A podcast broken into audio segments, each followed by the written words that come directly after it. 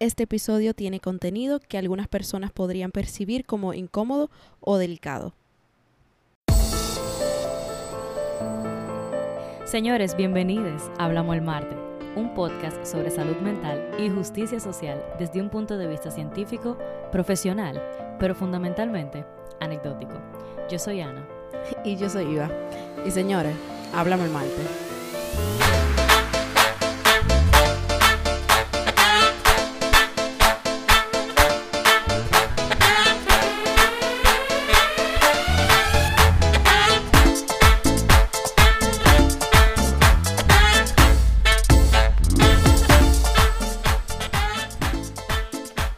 Hola a todos, bienvenidos a un nuevo episodio de Hablamos el Marte.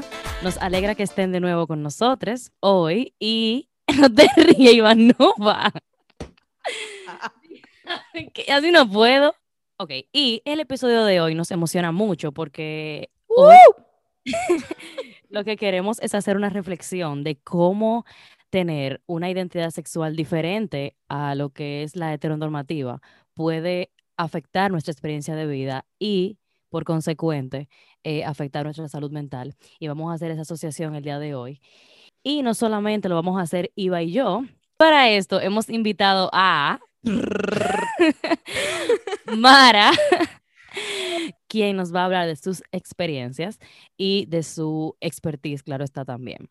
Mara Morillo es una mujer transgénero de 27 años y es una persona que le motiva a aprender de los demás y las experiencias de vida de los demás y educar también con sus propias experiencias. Por eso mismo también invitamos a Mara porque eso es excelente para lo que queremos lograr el día de hoy. Mara comenzó su transición en 2016 y se describe como una persona que es alegre, sociable, le gusta hacer turismo y disfruta de la compañía de sus amigues y de gente con buena vibra. Y sí podemos decir, Iba y yo, que es una persona bastante alegre y social Yes. por lo que hemos conocido. Bienvenida, Mara. Gracias, chicas, por invitarme a este espacio. Yo las escucho siempre y todo. Soy fancy, definitivamente. Gracias. es un honor.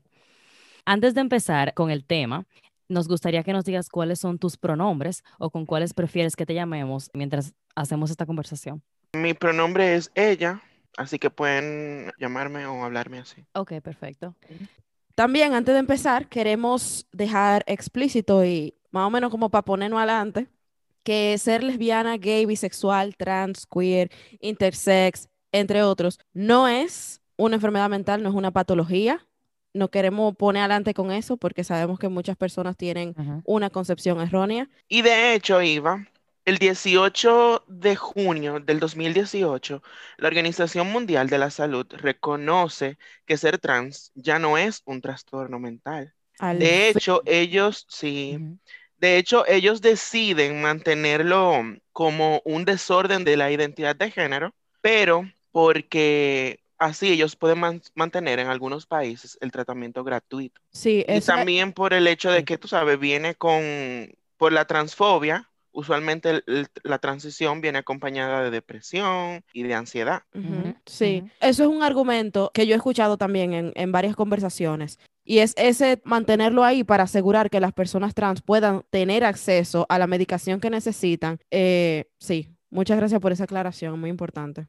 Otra cosa que es importante aclarar antes de es la importancia de, de este episodio, que iba yo al momento de diseñarlo nos dimos cuenta que, bueno, lo sabíamos ya por nuestra profesión, pero también por experiencia propia, y es la alta prevalencia de trastornos mentales comunes y severos en personas lesbianas, gay, bisexuales, trans, queer, etc. Y que esto realmente no tiene que ver con la identidad de la persona, sino que tiene que ver con cómo la sociedad interactúa con las personas de la diversidad sexual. Y no nos vamos a cansar de decir que esos problemas mentales no son inherentes de una persona con una identidad sexual diferente a la tradicional, sino que es producto de estresores eh, sociales y culturales como la discriminación, entre otros estresores que vamos a identificar el día de hoy con Mara. Algo importante a tomar en cuenta también, que creo que también lo hemos hablado en episodios anteriores, y es que las experiencias de lo LGBTQ son diversas y no se puede meter todo en una misma funda. O sea, no se puede decir que experiencias de lesbianas, gay, bisexuales, trans, queer son todas lo mismo, como si fueran una sola cosa, cuando realmente las experiencias de todos nosotros es completamente diferente, aunque quieran ponernos en una misma caja. Así que las experiencias de Mara que hoy van a estar expuestas y la de nosotras eh, no se pueden generalizar a lo que es la población LGBT completa. Y que incluso dentro del el marco de, de las personas trans, ni siquiera podemos generalizar mi historia o mis experiencias con la de otras mujeres trans, porque cada quien tiene un viaje totalmente distinto. Muy importante. Totalmente, totalmente. Relacionado a eso, quiero traer algo que Ana me dijo en una conversación reciente. Y es que esa misma idea y ese mismo concepto de poner todo lo que no es hetero y cis en una misma caja es en sí heteronormativo y cis normativo también. Claro, porque intenta diferenciar todo lo que no es heterosexual en una sola cosa. Exacto. Y elimina y no presta atención a las diferencias y a todos los matices que hay dentro de esa supuesta caja en la cual tenemos que encajar. Claro, y eso te pone el centro en la heterosexualidad y en el cisgénero, porque lo deja solo aparte en el centro y todo lo otro, lo periférico, que no somos nosotros, que somos lo, lo, lo que... Los cis hetero blanco, tú dices. Ah, ay, Tiro paquetico. Vamos a empezar porque tú sabes. sí. Mara, antes de entrar ya en lo que son los estresores como tal, eh, queremos saber si tú nos podrías dar una definición en tus propias palabras de lo que es trans. Bueno, trans es un prefijo que usualmente también se utiliza como una abreviación para referirse a personas transgénero y transexuales, incluso transvestis también. Cada una, o sea, si nosotros vamos al tecnicismo, transgénero, transexual y transvesti son cada una, ¿verdad? Son muy, es muy diferente a la otra. Y una persona trans, básicamente, cuando utilizamos esta abreviación, lo que estamos diciendo es que es un individuo que con el género al que se siente identificado, identificada, identificade, no es el que usualmente utilizamos para su sexo biológico. Me explico, un individuo que nace del sexo masculino, que sería mi caso, por ejemplo, no sintiéndome identificada con los roles sociales, la expresión de género que conlleva nacer del sexo masculino, entre comillas, estoy haciendo entre comillas aquí aunque no me vean, y me siento entonces identificada con todo lo que lleva, conlleva ser mujer, y por eso soy trans. Una persona transexual es una persona que no es solo su género, sino que hay una parte física también que esa persona necesita o ha transicionado, ya que son sus genitales, y una persona transvesti, entonces una persona que se viste o utiliza una expresión de género diferente a la que usualmente vemos en su sexo de nacimiento. Perfecto, eso está pila de claro, en verdad. Que sí, gracias Muchas por la gracias por esa definición. Sí, que la T significa 3T, Travesti, transexual y transgénero, que son cosas muy diferentes. Entonces, luego de este preámbulo, sí, ya vamos al punto y lo que queremos saber es, en general, cómo ser trans ha impactado tu salud mental en general. O sea, qué cosas de ser trans te han afectado tu bienestar y qué son cosas que tú crees que otras personas que no son trans no lo viven. Esto ha sido, eh, no solamente eh, ha afectado mi salud mental, tú sabes, en área o, o en lo negativo, que eso evidentemente debemos de discutir esto, pero también hay muchos factores positivos que yo he podido experimentar también, que yo entiendo que solo una persona trans puede vivir estas cosas por todo el concepto de, de lo que conlleva ser trans, ¿verdad? Pero comenzando con una nota positiva, o sea, ese sentimiento de que de sentirte tan plena, tan pleno, tan plene en tu propia piel, eso es algo que yo anteriormente no había vivido.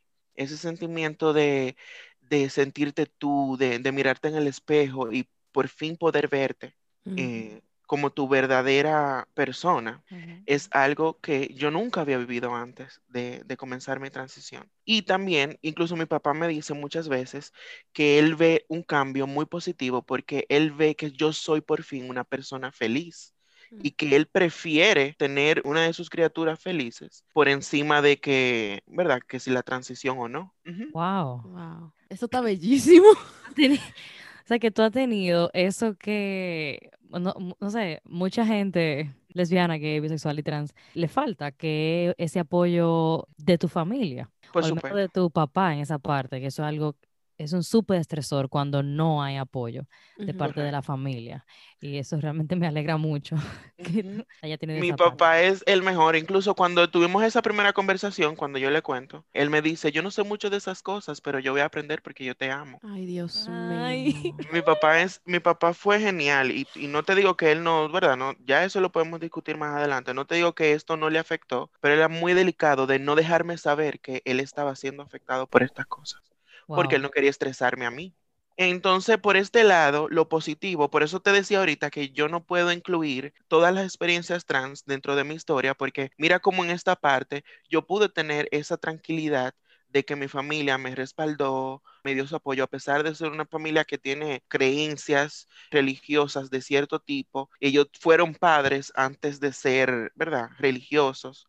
Um, entonces, por esa parte, yo no puedo decir lo mismo, porque tengo compañeros y compañeras que las familias los han desheredado, lo han echado a la calle. Entonces, por esa parte, yo no tuve ese estresor. Pero no todo es color de rosa, tú sabes, porque en un inicio hay mucho sentimiento de incertidumbre, de yo estaré tomando la, la decisión correcta. Hay mucha ansiedad en las etapas iniciales de tu transición y todavía está lo que se conoce como disforia de género.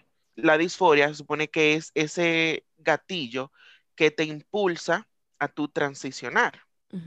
Y es salir a la calle puede ser sumamente estresante porque tú no quieres salir a la calle y que la gente pues note ciertos como factores, en mi caso masculino, en un inicio antes de las hormonas o cuando las hormonas todavía no habían hecho un efecto físico, pues era muy estresante para mí salir a la calle. Yo tenía que salir en punto.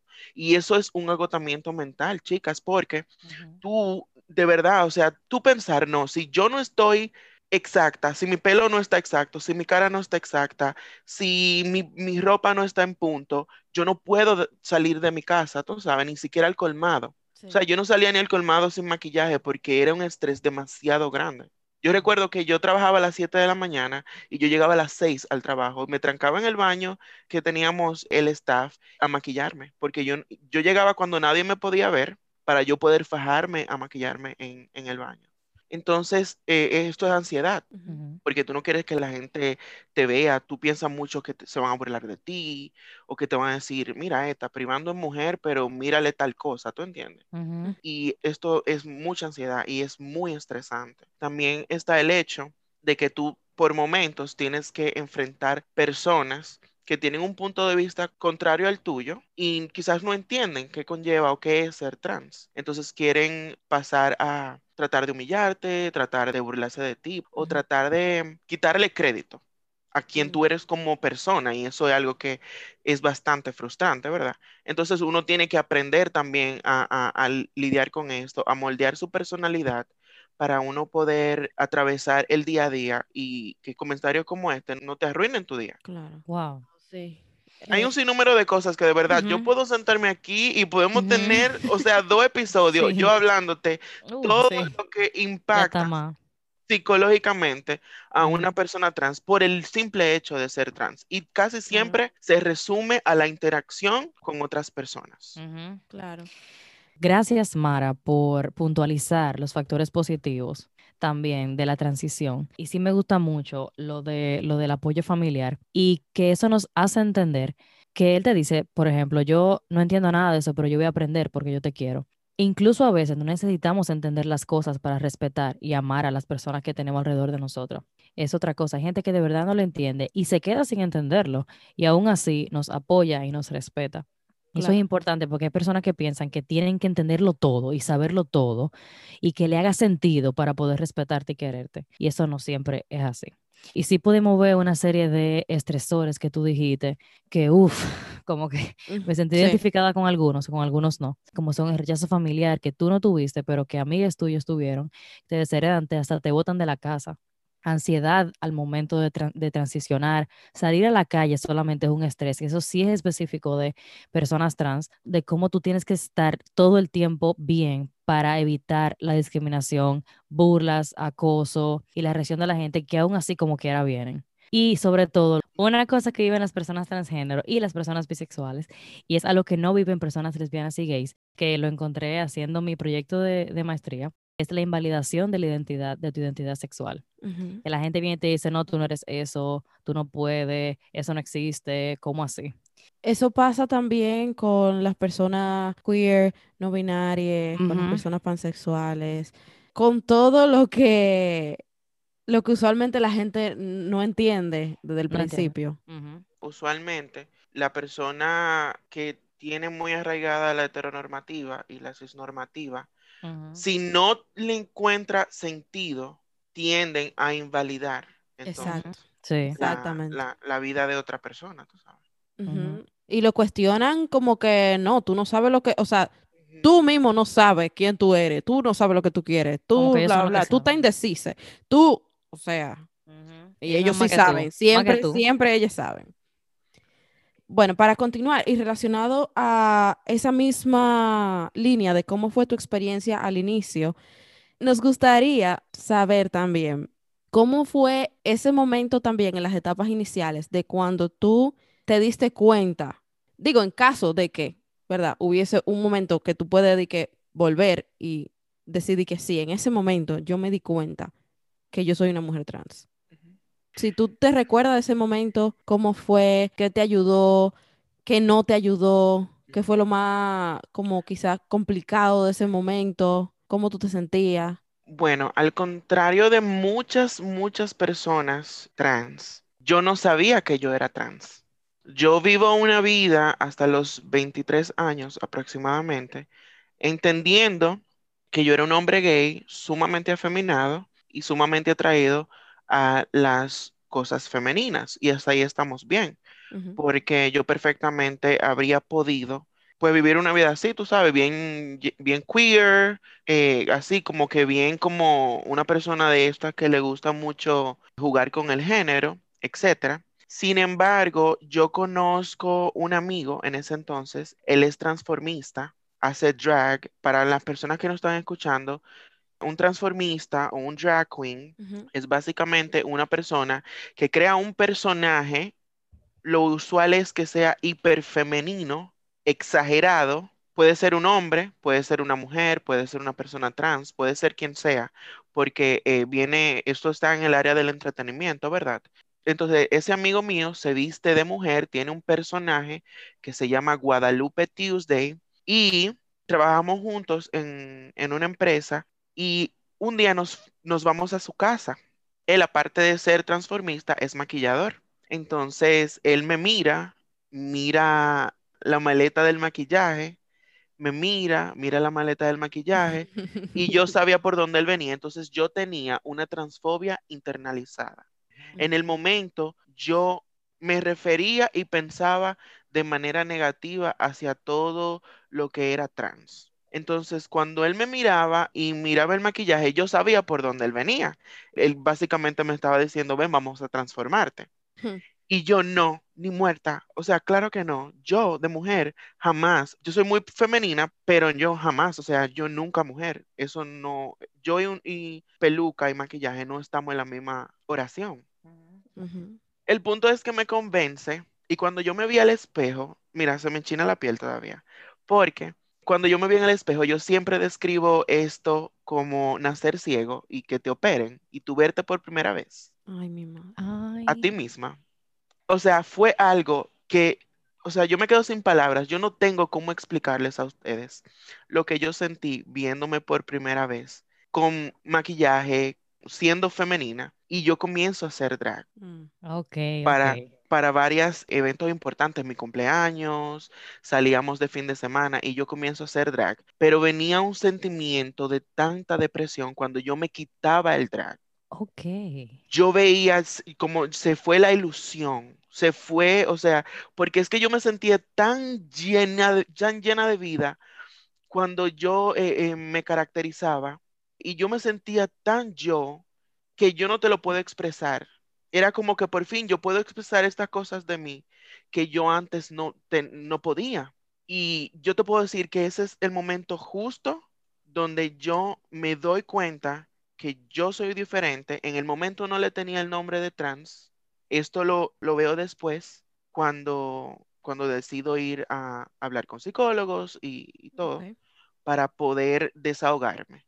Y me dice, no, mamá, lo que pasa es que definitivamente te presentas como una persona trans y pues todo me- fue de ahí en adelante asumirme y asumir mi nueva realidad y nada, comenzar. Yo soy, yo soy Capricornio, yo creo en estas cosas, señores.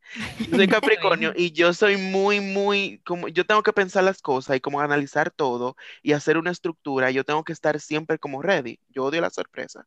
Entonces yo me senté a planear mi transición. Yo estoy mala. Mira, a mí me, me parte el alma porque aquí estamos intentando ver cuáles son esas cosas que van afectando tu bienestar y el momento de tú decirnos que te entró como una depresión cuando te quitaste el maquillaje, eso me partió el alma porque, contrale, en ese momento que tú te sentiste tú misma, tú dices, contrale, esto es lo que soy, es lo que, como yo me siento bien y que después venga la sociedad y te diga, no, eso no eres tú, eso no es lo que tú puedes hacer, eso está mal, no te atrevas a hacerle así si tú haces eso, te desheredo. Entonces tú tienes que vivir en ese, en ese, contrale, pero esto es lo que yo me siento bien haciendo, porque yo no puedo hacerlo. Y uno está en ese constante, en esa constante presión. Y la parte de la transfobia internalizada que tú mencionaste, gracias por mencionarlo, porque eso es una de las cosas que más daño nos hacen. Cómo la transfobia internalizada no solamente no nos permite avanzar en la construcción de nuestra identidad, sino que también cómo la discriminación social, que es lo que justamente nos afecta, cala en nosotros y el mundo social se nos mete debajo de la piel. No se queda afuera, sino que llega un punto en que aunque afuera no exista el problema, adentro está también. Y tenemos esa voz de discriminación dentro de nosotros, aunque nadie nos diga nada. Exacto. Y una pregunta, Mara. En esos primeros momentos, antes de tú tener conversaciones con las personas cercanas a ti, ¿cómo tú te preparaste para tener esas conversaciones? Si te preparaste de alguna forma, ¿cómo te sentías antes de? Porque sabemos que quizá al final, bueno, pues tuviste el apoyo de tu papá o de tu familia, de tus amigues, pero en el momento antes de hacer eso, ¿cómo tú te preparaste y cómo te sentías antes de hacerlo? Mira, para estas cosas, aunque no lo creas, por más que yo traté de planear la conversación en mi cabeza 700 veces, hacer un, un guion El y ensayo. todo, y pararme en el espejo y oye lo que es, mami, tal y tal cosa, Ay, sí, y yo lo voy a hacer y, y- y- y ya. Y haz lo que tú quieras. Exacto. Nunca sale así, mira, para- pero sí hay algo dentro de, de todo esto que sí puedo considerar como prepararme. Y es que cuando yo ya decido hablar con todo el mundo, yo me preparé para lo peor y yo me preparé para perderlo todo. Mm, En ese momento yo me preparo para perder el amor de mis padres. Yo comencé a pensar, si tú le dices esto a tu papá y a tu mamá, ya no te van a querer. Y tú vas a tener que comenzar tu vida, tú vas a tener que mudarte, tú vas a tener que hacer todas las cosas que tú tengas que hacer porque tú te quedaste sin padre. Tú vas a tener que ir a recursos humanos porque yo no sabía que, yo ni siquiera sabía que las empresas podían tener protección por, para los empleados en ese sentido. Y yo Mm. fui a HR dispuesta a renunciar. Yo fui a decirle, mira, yo voy a transicionar y esto va a ser así. Si yo tengo que renunciar, pues díganme. Y lo- o sea, yo me preparé para perder a mi familia, para perder mi trabajo, para perder mis amigos y para quedarme sin nada. No fue el resultado, gracias a Dios. Wow. No es lo que pasó. No perdí ninguna de estas cosas. Pero el miedo que yo tenía y también prepararme para lo peor por si sucedía, pues estar lista. Pues le dije que yo me gusta men- mentalizarlo todo, hasta lo peor.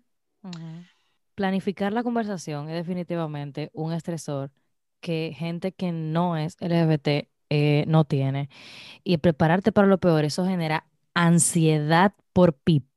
Y yo creo que no solamente ansiedad, yo creo que es estrés, porque realmente hay un estresor de que te boten de tu casa, hay un estresor de que te deshereden, un estresor de perder el trabajo. Y otra cosa interesante también que me vino a la cabeza, que ha pasado en circunstancias cercanas a mí, y es que tú esperes que tu familia no te rechace, porque son gente relax, son gente chilling, y luego de que tú entonces sales del closet, entre comillas, como se dice, la cosa se debarate y haya un grave problema. Sí. Eso es otra cosa que puede pasar también. Por eso que en lo personal yo siempre le digo a las personas, no solo trans, pero personas también de la comunidad LGBT en general, que salir del closet es algo como que tú tienes que hacerlo a tu tiempo y tú no puedes coger la presión que te quieren poner la gente de que, porque yo lo he visto, o sea, con amigos, por ejemplo, homosexuales, haciéndole presión a otro, porque tú en ese closet, eh, tú tienes que salir, porque nosotros no podemos hacer nada, tú ni, ni foto con uno te puedes tirar, porque nadie sabe, tú sabes, y es que, mi hermano, cada persona tiene herramientas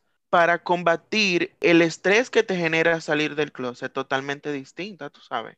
Hay personas que les cuesta demasiado y esta conversación de la que hablábamos eh, anteriormente, que hay que tener con la familia, es mucho, mucho estrés y no todo el mundo puede manejar eso, ¿verdad? La gente tiene que sentarse a prepararse para el resultado que esta conversación puede traer.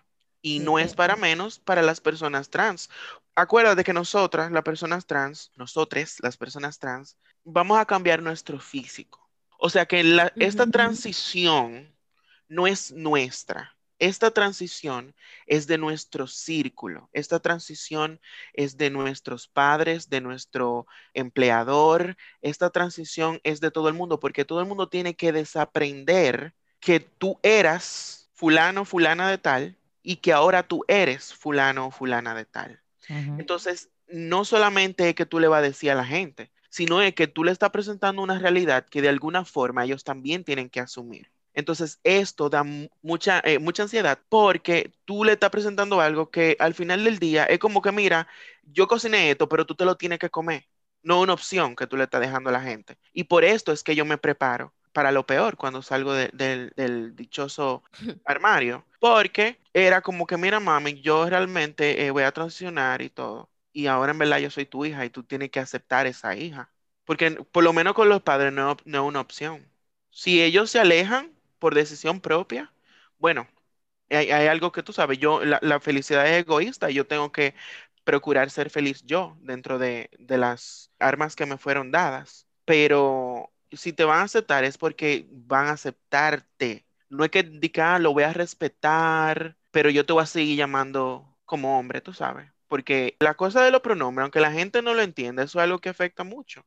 Porque, o sea, a mí me hace ruido que una persona me diga él o me diga el nombre que yo tenía legalmente. Tú sabes, eso es algo que a mí como que me causa un, shock. Y mira que yo tengo eh, cuatro años, casi cinco, de transición dije que yo estuviera acostumbrada, ¿no?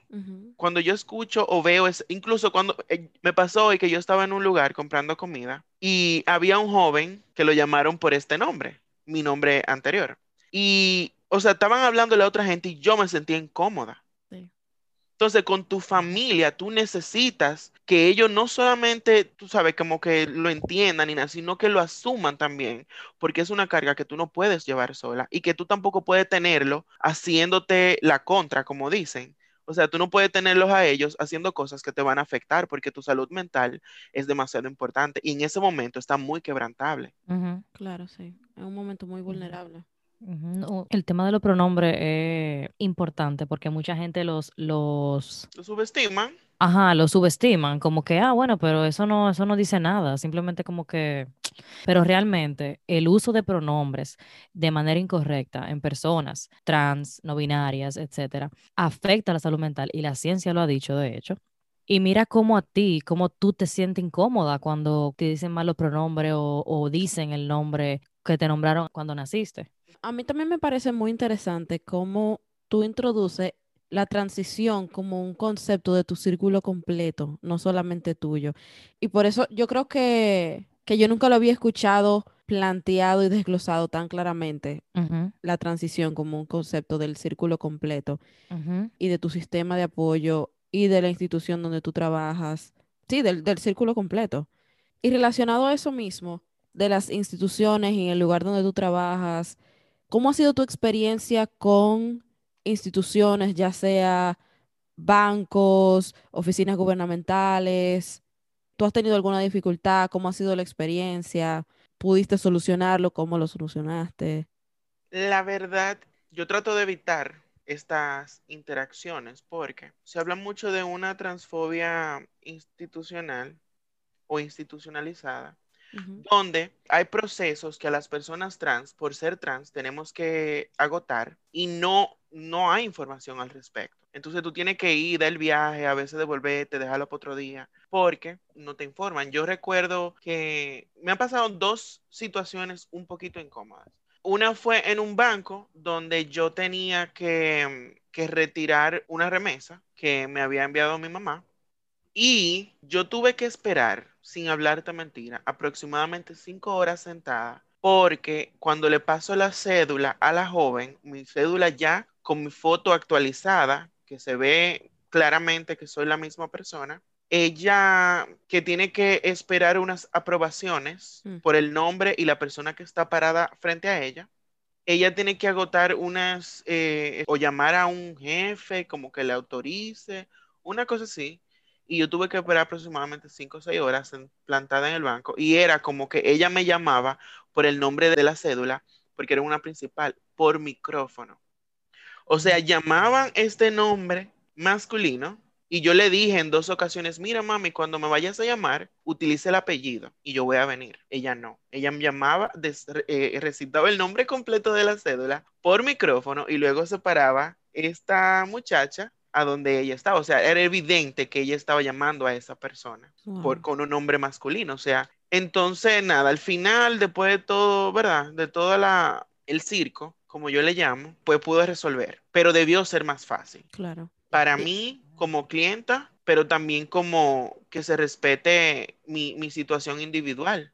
Y en otra ocasión me sucedió cuando renovaba el pasaporte, que después que yo voy, hago todo el proceso de entregar los documentos. Tú sabes que ellos te dicen que lo espere y nosotros nos quedamos ahí mismo para esperarlo. Yo iba a viajar en grupo con mis amigos y todos estábamos renovando el pasaporte. Ok. Entonces, mis amigos, como que ya estamos ready, cada uno va, está buscando su pasaporte listo, renovado. Y cuando yo voy, que no puedo, que está, creo que le dicen retenciones, que cuando hay, falta algún tipo de documento. Ujú. Cuando voy, me dicen que falta una constancia médica que indique mi condición como persona trans o como mujer trans. Entonces yo tengo que salir, porque ya era inminente que yo eh, lo hiciera ese día, yo tengo, yo tengo que salir de ahí de pasaportes, ir donde un médico que me haga una evaluación, volver a pasaporte, llevar el- la nota médica, y así es que me puede, que yo logro obtener el pasaporte el mismo día. Esto me tomó de 5 de la mañana que yo llegué a pasaportes a aproximadamente 6 de la tarde. Ay, mi Wow. madre. Aparte que también viví algo muy incómodo con el médico, porque el médico era, eh, sí, como yo no, tuve que buscar un médico cualquiera, porque yo lo que necesitaba era resolver. Claro.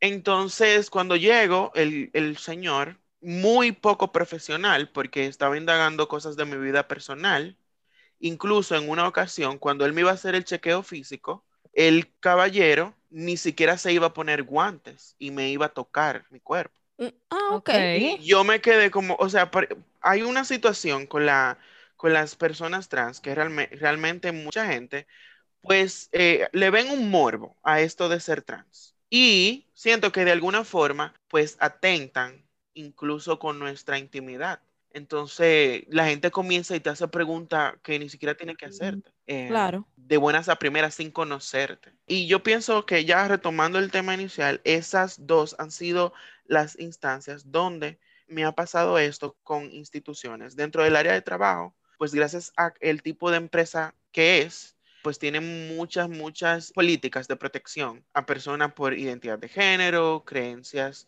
religiosas, etcétera. Entonces, como que eso no ha sido un problema, por lo menos en el lugar de trabajo.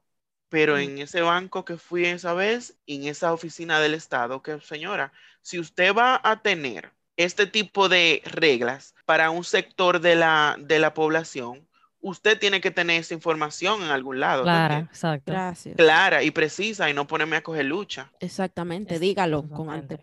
Mira, ¿quién a qué lío?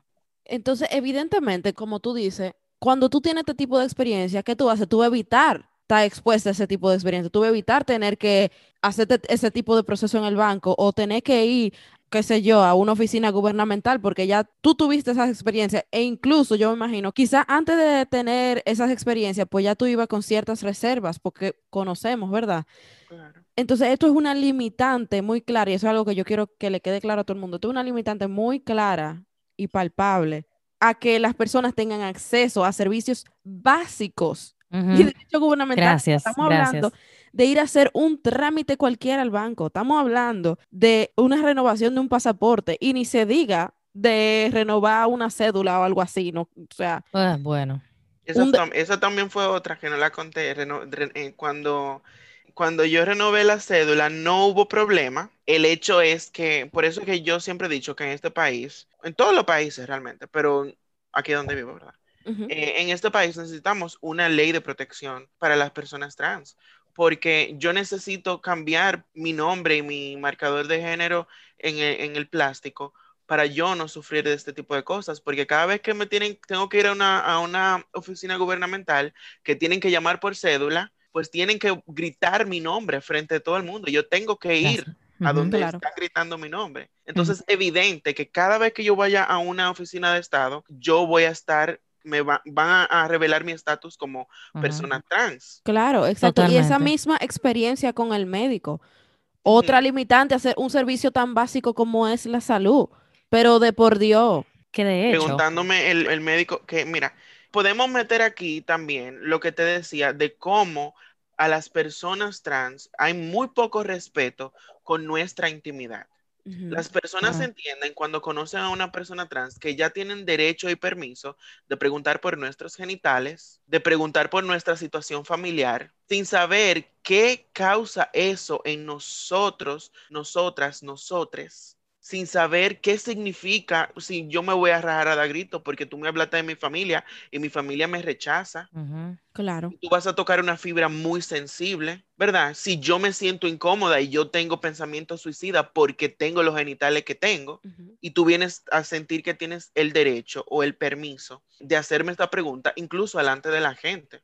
La gente no se mide y por eso cuando la gente me hace este tipo de preguntas, yo usualmente los miro. Si me siento ofendida y no hay confianza, obviamente, porque ya la gente mía, yo no tengo ningún problema con contar mi, mi historia de cabo a rabo y ser visible. Eso para mí no es un problema. Pero yo entiendo que hay protocolos que tienen que agotarse. Tú tienes que preguntarme, ¿puedo hacerte una pregunta delicada? gracias. Claro. Y yo darte el permiso Consentimiento, señores, consentimiento. o yo tengo una curiosidad, llevarme a lo- al privado, o sea, a un lugar privado, preguntarme y tocar estos temas que son sensibles, pero yo siempre miro a la gente y le digo que cómo tú te sentirías si yo de buenas a primera te pregunto acerca de tus genitales ahora mismo. Exacto. O sea, y tú, de- persona heterosexual y cisgénero que me estás escuchando a través de Hablamos el Martes, quiero que tú analices cómo tú te sentirías sin tú conocerme. Yo me siento al lado tuyo y yo te pregunto cómo es tu pene, cómo es tu vagina. Si tienes uno, ¿qué le cambiarías? ¿Qué forma tiene? ¿Cuál es el tamaño y el color?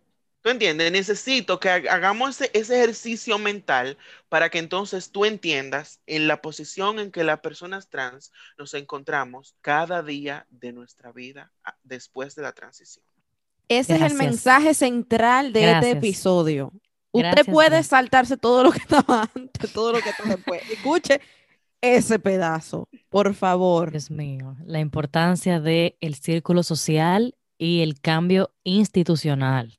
Hay algo interesante que tú mencionabas de que, que sí se vio el estrés que tú pasas cuando tú te tienes que parar cuando llaman tu nombre de cédula en un sitio público con todo el mundo ahí. Eso de decir el nombre. La gente diría, pero eso no es nada, tú naciste con ese nombre. Es como que no. O sea, primero está invalidando tu identidad, uno. Y segundo, tú te expones a discriminación porque te están sacando del closet como trans. Y cuando vean que tú te paras y no te ves como un Juan o como un Pedro, pues entonces vienen más problemas dentro cuando tú sales. Y exponerse a eso cada vez que uno va a un sitio, uno no va a querer ir para ningún lado. Ana, es que eso es algo hasta peligroso. Porque si hay un, transfóbico loco que, de- que odia a la gente trans y me dice para y me quiere volar arriba, Exactamente, es hasta peligroso. eso es hasta peligroso. Entonces, este tipo de situaciones que se dan cuando uno va, ¿verdad?, a este tipo de instituciones o bancos, etcétera, realmente hacen que uno lo piense cinco y seis veces antes. Mira, mi mamá me, me, hace una petición sencilla y yo a veces duro dos semanas pensando en cómo es que voy a ir al banco. ¿Tú entiendes? Entonces, estas cosas que para ti son cotidianas, para mí son un reto constante. un reto. Wow. Y mira que eso es interesante, el tema del el miedo a, obviamente, la discriminación y a lo que son los crímenes de odio, que la gente los critica tanto. Yo tuve una paciente, de hecho, trans, que ella no venía a las consultas casi nunca. Y una, una vez yo la recibí y cuando vi el expediente yo veía que tenía demasiado tiempo sin venir y le pregunto como que, ¿por qué razón? O sea, ¿qué ha pasado que no, tú no te has aparecido por aquí? Y me dice, es que yo no puedo venir si no es con compañía. Y yo, pero explícame, no estoy entendiendo. Es que por mi barrio, cuando salen trans, las discriminan, incluso a una amiga mía la mataron. Y yo cogí miedo y yo no salía para ningún lado sino con el amigo mío. Así que yo no, no vine. Y solamente vine hoy porque él me acompañó. Si no, yo no vengo. Eso me quedó a mí ahí. Y dije, wow. O sea, algo tan que tal vez para mí es tan sencillo como voy al médico o no voy. Para ella es como yo no puedo salir sola porque me puede pasar lo mismo que le pasó a la amiga mía. Y parte de esa misma violencia institucional es no reconocer los asesinatos y la violencia hacia mujeres trans como violencia de género y como feminicidios. Por favor, ¿eh? O sea, debemos de parar de poner los nombres y pronombres incorrectos en la rueda de prensa, no sé qué, y abordar estos temas de una forma sensacionalista en lugar de abordarlos de una forma profesional. Uno. No, aquí los medios de comunicación, mira. Son un completo desastre. es otro tema, de verdad. Un completo desastre en este tema. Y bueno, señores, como se pudieron dar cuenta, nos fuimos en una en el buen sentido de la palabra, así que hemos decidido dividir este episodio en dos partes para tratar de mantener nuestro formato de menos de una hora eh, en los casos en los que sea posible. Así que eso lo que quiere decir es que el jueves vamos a tener un episodio bono con la parte 2 de este episodio de sexualidad y salud mental junto a Mara Morillo. Así que ya ustedes saben, señores, hablamos el jueves, pero hablamos el martes.